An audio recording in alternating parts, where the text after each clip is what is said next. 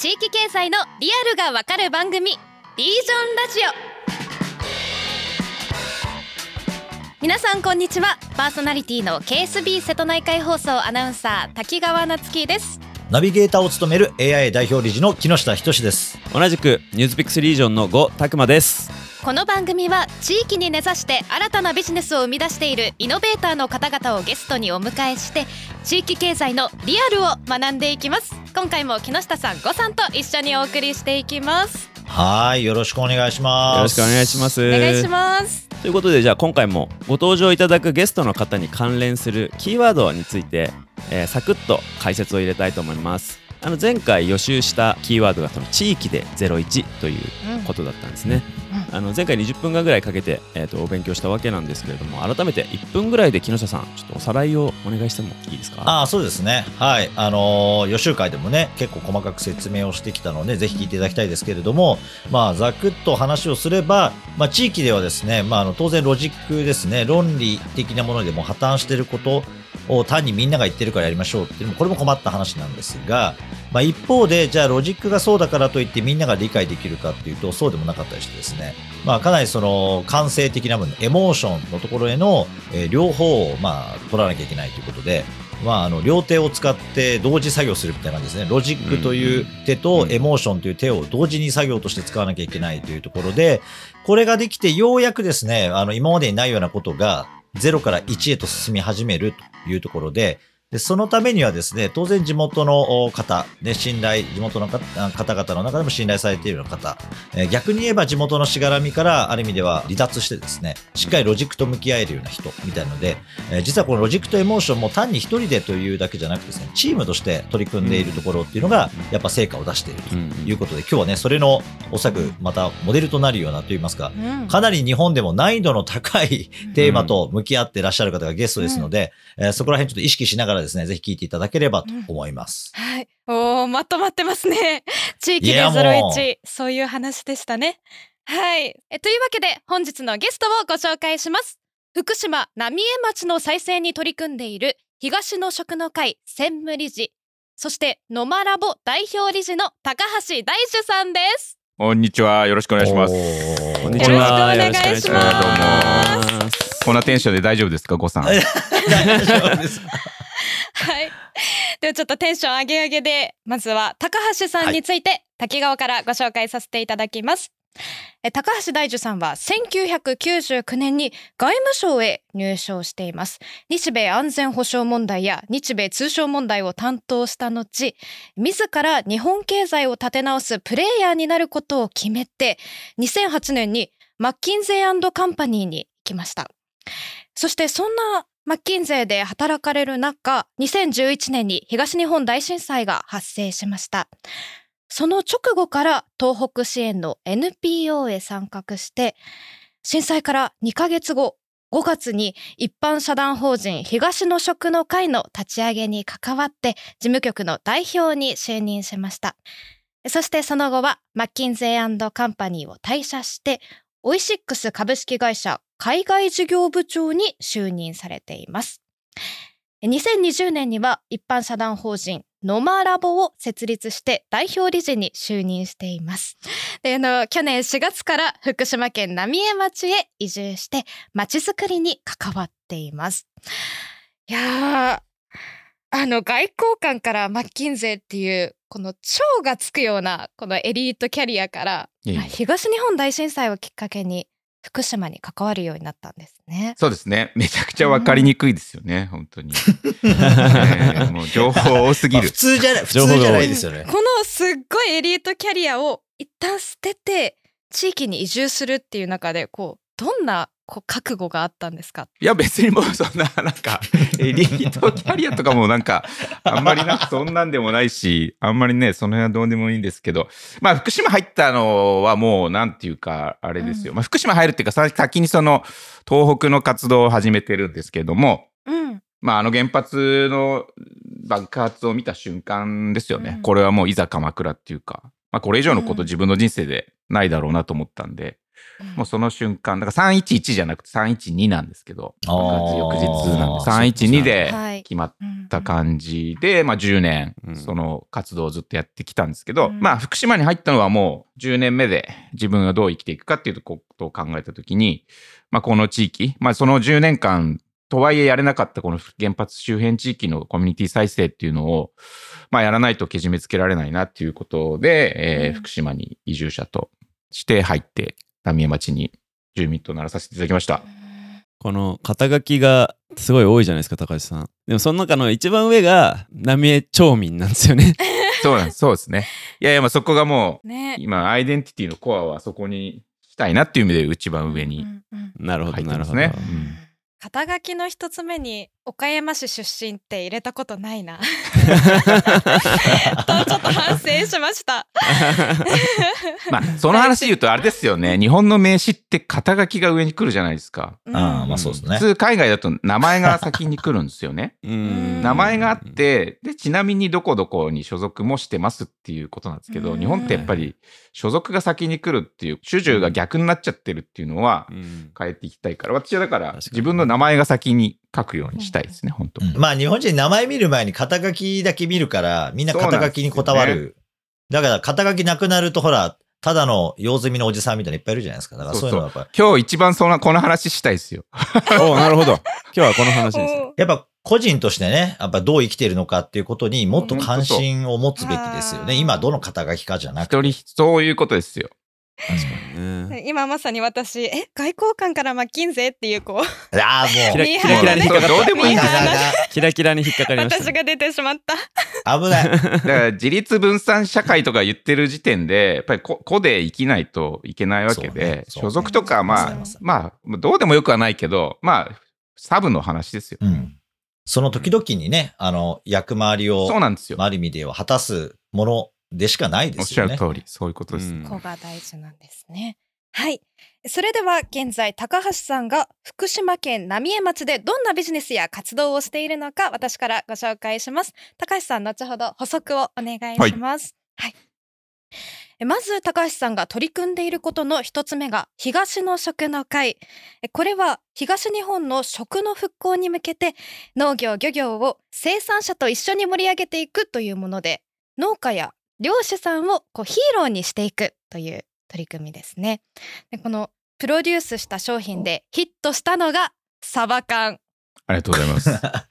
実際に持ってきましたありがとうございます。音だけだとよくわかんないよね。そうそうフランス語のサバ缶ねパパッケージ見ればみんなわかる。サバっていう、元気っていう意味ですね。あの、フランス語の挨拶がサバっていう。サバそういう挨拶の意味が込められてるんです、チャオね、みたいな感じですねうんそうそうそうそう。私これ実際に購入して食べたんですけどもう見た目がポップなデザインで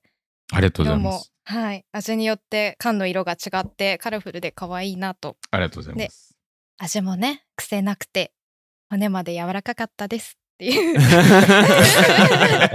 かった。かちょっと美味しかっただいぶ下手なグルメレポートみたいになってますけど。どこどこまで挟んでいいのかなって。いやこのブラックペッパー味いただいたんですけどピリって辛みが効いて美味しかっスパイたスがね。うん。いやいや、ほんとね。最近めっちゃ見る店増えましたよね。この12ありがとうございます年でなんかパスタとかカレーとかの展開もしてて。うん。1000万巻いったんでね。すごいすごい。1000万。すごいよね。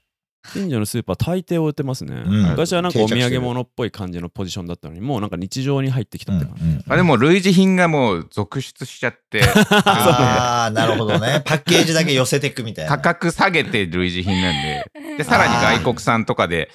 その辺はちょっと全然あの、パクリ大歓迎っていうスタンスなんですけど、あそこは国産で付加価値を下げずにやってほしいっていうのはありますけどうんね。はい。岩手県で作られてるんですねはい、そうです、そうです。はい三陸です。はい。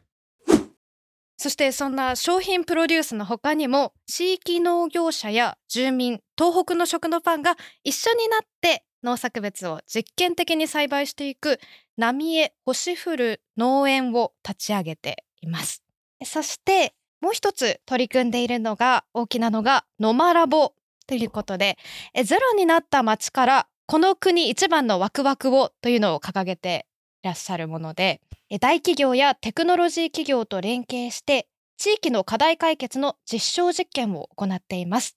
具体的には VR での買い物やまあ自宅にいながら地元の商品をリアルタイムで見て買い物ができるバーチャル商店街そしてアートプロジェクトなどもういろんな方法でゼロになった街の再生に取り組んでいるそうですわかりにくいすみません。いろいろ、いろんなことをやってます。はい。もう本当に。もう盛りだくさんですねそうですねいろんなことやられてるんですねまあ簡単に言うと、その、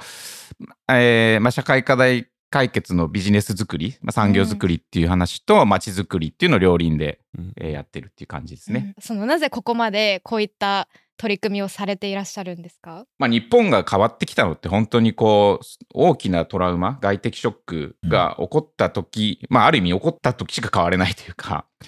で考えるとですね、まあ、ここお最近というか日本の歴史の中でも、まあ、ものすごく大きなことが起きたのはこの福島のおこの原発周辺地域。だとすると、ここから一番そのレジリエンスによって、えー新しいものが生まれてくるっていうのは当然だなと。でそれはあの自然になるもんじゃなくて、まあ、そういう意思を持った人が現れてくるっていうことなんだと思っていて、まあ、実際ここにそういう人たちが続々集結して、まあ、地元の方もそういう強い意志普通のね、この日本の社会の中では現れてこないような強い意志っていうものがあー街の中に今湧き立っているっていう、まあ、そういう状況だと思いますね。被災地という場所だからこそ、高橋さんの心を動かしたんですか？そうですね。あの、まあ、被災地と言っても本当にこう、全町避難で、うん住民が住めないっていう時期が本当に、えー2017年の3月末に一部解除。簡単に言うと2万1000人いた町が今人口が2000人弱ですね。で面積で言うと、うんお20%だけ解除されて、まあ、一番その帰還困難区域っていうのが、あー一番面積としては大きい町なんで本当に被災したところは大きいです多いですけどその中でもかなり、えー状況が厳しかったところなので逆にえー一番新しい動きが起こってるかなって思います。あの僕も今年浪江エリア行ってきたんですよね原発周辺の2つ3つの街をこううんうんちょっと巡ってくるツアーみたいのにあの高橋さんと一緒に行ったんですけどやっぱりまだあの住民が帰ってこれないところってもう11年前のまんまあの建物が残っててもう崩れててそうですね。なんですかねタイムカプセルに入っちゃって時が止まってるんですよね。そうですね。で住民の人がもういなくなっちゃってる地域って多分あんまり他にないじゃないですか。あの離島とかもまあああると思いますけど、うんまあそれがなんか一瞬に起きたのがでかいですよね。なんかそうですね。普通は、あの徐々に。徐々に衰退していくけど、はい。じゃなくて、ある日を持ってうんドーンと一気にみんなが避難しなきゃいけなくて帰ってこれないっていううん。のは、まあほぼほぼその民主主義の国家ではあんま起こりにくいというか、うん。居住を制限されるとか、あのうん来てはいけないとかっていうのは、まあなんかね、その制限地域っていうのが急に住んでいた人のとかそうなるっていうのはやっぱり聞かないですよね。なんかそそうですのやっぱり。ね。うんでさらにそこに戻ってきてるわけですから、うん当然思いを持った方が戻ってくる。まあそんな街なかなかないわけですよ。強く街のことを思ってる人が集まってくる街なんてない。みんな、まあなんとなく自然にね、生まれ育った場所で生きてきてるのが普通の中に、思いを持って厳しいこと分かってても戻ってくるわけだから、うん本当に街の中でも思いを持った方が住んでいるとういう極めて特殊な状況だと思います。うんあと外の他のエリアからこう来る人も多いわけですよねその志を持ってくるというか何か意思を持ってくる人が新たに集まったっていうそういうミックスが起きてるっていう感じなんですかね。そうですよね。だから外に来る方も何らかの思いを持って来ると。おーだから元からいた方も外から来る人もその町のことにこう貢献したいと思ってくる。そんな町今歴史上あったのかっていうですね。なるほどなるほどいうようなことが起きていると思います。うん住民のモチベーションが異常に高いっていうそういうことでですよねいや。分かりやすく言うまあとそういうことかも本当しれないにだから当事者性、主体性を持っうんうてん暮らしてるっていう、なかなかない状況だと思いますね。そこがその一般の地域の街づくりとはまた違うところですかね。そうですね。もちろん難しさもうんもう本当に語り尽くせない難しさもあるんですけど、でそれを乗り越えていこうっていう意思もそこにあるっていう、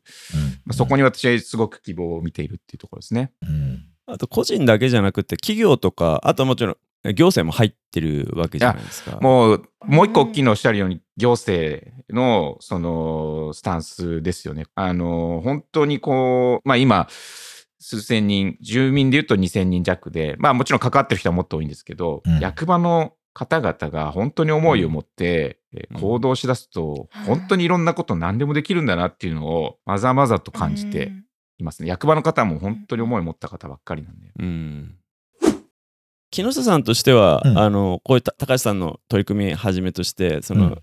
福島の原発周辺の地域が、まあ、この10年間で、まあ、僕も何度か行ってるんですよね。ではいやっぱ街が行くたんびに数年ぶりに行くとなんか街が全然こう変わってってるっていうか、新しくなってってる様子っていうのは見てて他の地域と比べての特殊性とか木下さんはどういうふうに感じて考えてらっしゃいます？集まる人の違いとか。まあ、そうですね。だから、まあうん今、高橋さん言われてる通りで、これ、あの、かなり意思決定をしないと戻らないんですよ、普通。うんうん。で、東日本大震災の被災エリアのほとんどってのはもう人口半減みたいなのも全然ザラうん。で、まあ普通だとですね、まあ特に現役世代ですね、あの、やっぱ仕事しなきゃいけない世代って、何年もタイムラグがある、うん。つまりまあ何年も仕事ができないっていう場所に、うん。もし住みたいと思っててもですね、やっぱ蓄えがなきゃ難しいとか、そうですよね。かなりいろんなハードルを抱えてる中、うん。それでもなお戻るという意思決定をするっていう意味では、まあ、さっきね、うんサバ缶の話もありましたけど、サバ缶とかね、岩手とかだって、やっぱり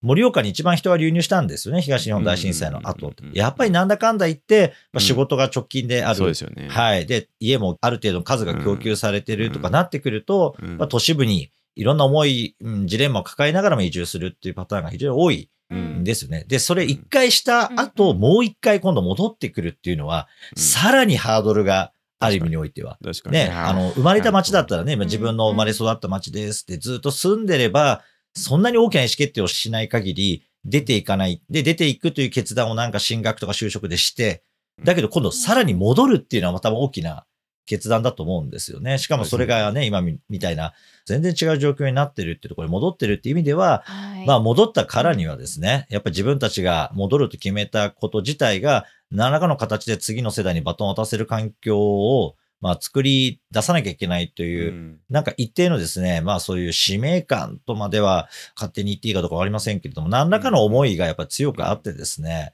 言ってるという意味では、まあさっき高橋さん言われるように、前向きに向けばですね、すごい大きなパワーにもなるし、逆にそれぞれの思い入れが、あの、すごい強いってことはですね、これはね、一つ一つのことでもね、いい意味でぶつかる部分もあると思うんですよ。いや、おっしゃる通り。そうですね。はい。ね、自分はこうだって、この街の良さはこうだと思ってるとか、こうしたいとかっていうのがなければね、まあどうでもいいよみたいな話になるんですけど、だからこの部分っていうのは、やっぱりパワーにもなり、さらにそういう意味ではエネルギーの塊みたいにみんながこう激濃していくところにですね、まあある意味でそこに気づいて、しかも入り込んでしまった高橋さんっていうところでですね、これはまたすごいところに、やっぱテーマを見出されたっていう意味では、まあだからこれがね、僕の中で言うね、本当の意味のエリートなんですよ。いやいやいやいや。竹谷さん。はあのね、外務省にいるとかね、マッキンゼにいるはね、はい。エリートじゃないんですよ。うん。そうじゃなくてですね、やっぱこれうんうん一番世の中のテーマとして深刻なテーマが起きたという時にですね、まあ何らかの問題意識も、それはあの能力があるなし別にしてです。普通に問題意識を持った時に動けるかどうかって話ですよね。一番自分にとって得かとか損かではなくですね、今日本とか世界が抱える課題の中においてうんかなり重要な、そもそもそこで生計を立てられないっていうのは、かなりの、なんだろうな、日本が戦後経験してこなかった得意な国内に起きた事案の一つだと思うので。まあねそれがね、僕はね、すごいことだなと思います。あのーうん。本当にこの課題、やっぱりみんなで乗り越えなきゃいけないと思っていて、やっぱりこれ乗り越えずに、その30年失われた日本っていうのを取り戻すってことはないかなと思っているっていうのがまあ一つと、あとちょっと一個お伝えしておきたいのは、さっき本当に思いを持った方が戻ってきてるっていうお伝えしたんですけど、当然戻ってきてない方にも思ってるうんうん方たくさんいらっしゃって、で、そこが逆に、あの、木下さんおっしゃるように、みんな思いを持ってるけど状況が違くて、戻りたくても戻れない人がいっぱいいらっしゃる。まあ、9割、あの、超外なわけですから、うん。そこはやっぱり本当にその外遊の難しさっていうのも本当にあるなっていうのは、ひしひし感じているけど、その難しさをどうやって乗り越えていくか、乗り越えた先には、本当に新しい社会の構造とかモデルっていうのが見えてくるんじゃないかなっていうふうに思っています。はい、なんかそのこの後もどんどん伺っていきたいなと思うのがそのやっぱり他にはないフロンティアになっているというところ。でその中であの人がよく暮らすためにどんなその仕事を作るんだけど当然そこで暮らすことはできないんでどんなビジネスを作るかでそれがでどんなその街のつながりとかコミュニティを作っていくかみたいな話になと両輪っていうのをまさに高橋さんもおっしゃられていて今日その話どんどん詳しく伺っていきたいなっていうふうに思ってるんですけどここがフロンティアだってあの感じた人たちが集まっている。でそこにあのなんですかね多くの思いが集まってるっていうことをなんか改めて今高橋さんのお話伺って感じたのですごくあのね他の地域経済の話とはちょっと違うあのパワーがあるっていうところがなんかポイントになるのかなっていうふうに思いました。はい、じゃあすごくあの楽しみなんですけれども一旦前編の方はここで締めましょうか。はい。えこの後も高橋さんにお話をお伺いしていきます。一旦今日の放送はここで締めたいと思います。高橋さんありがとうございました。ありがとうございました。え次回の放送では高橋さんの個人的なキャリアや原体験についてもお話を伺います。ぜひ皆さん次回もお聞きください。そして番組へのご意見ご感想をお待ちしています。ぜひハッシュタグリージョンラジオでツイートいただけると嬉しいです。みんなでチェックしてます。それではまた次回の放送でお会いしましょう。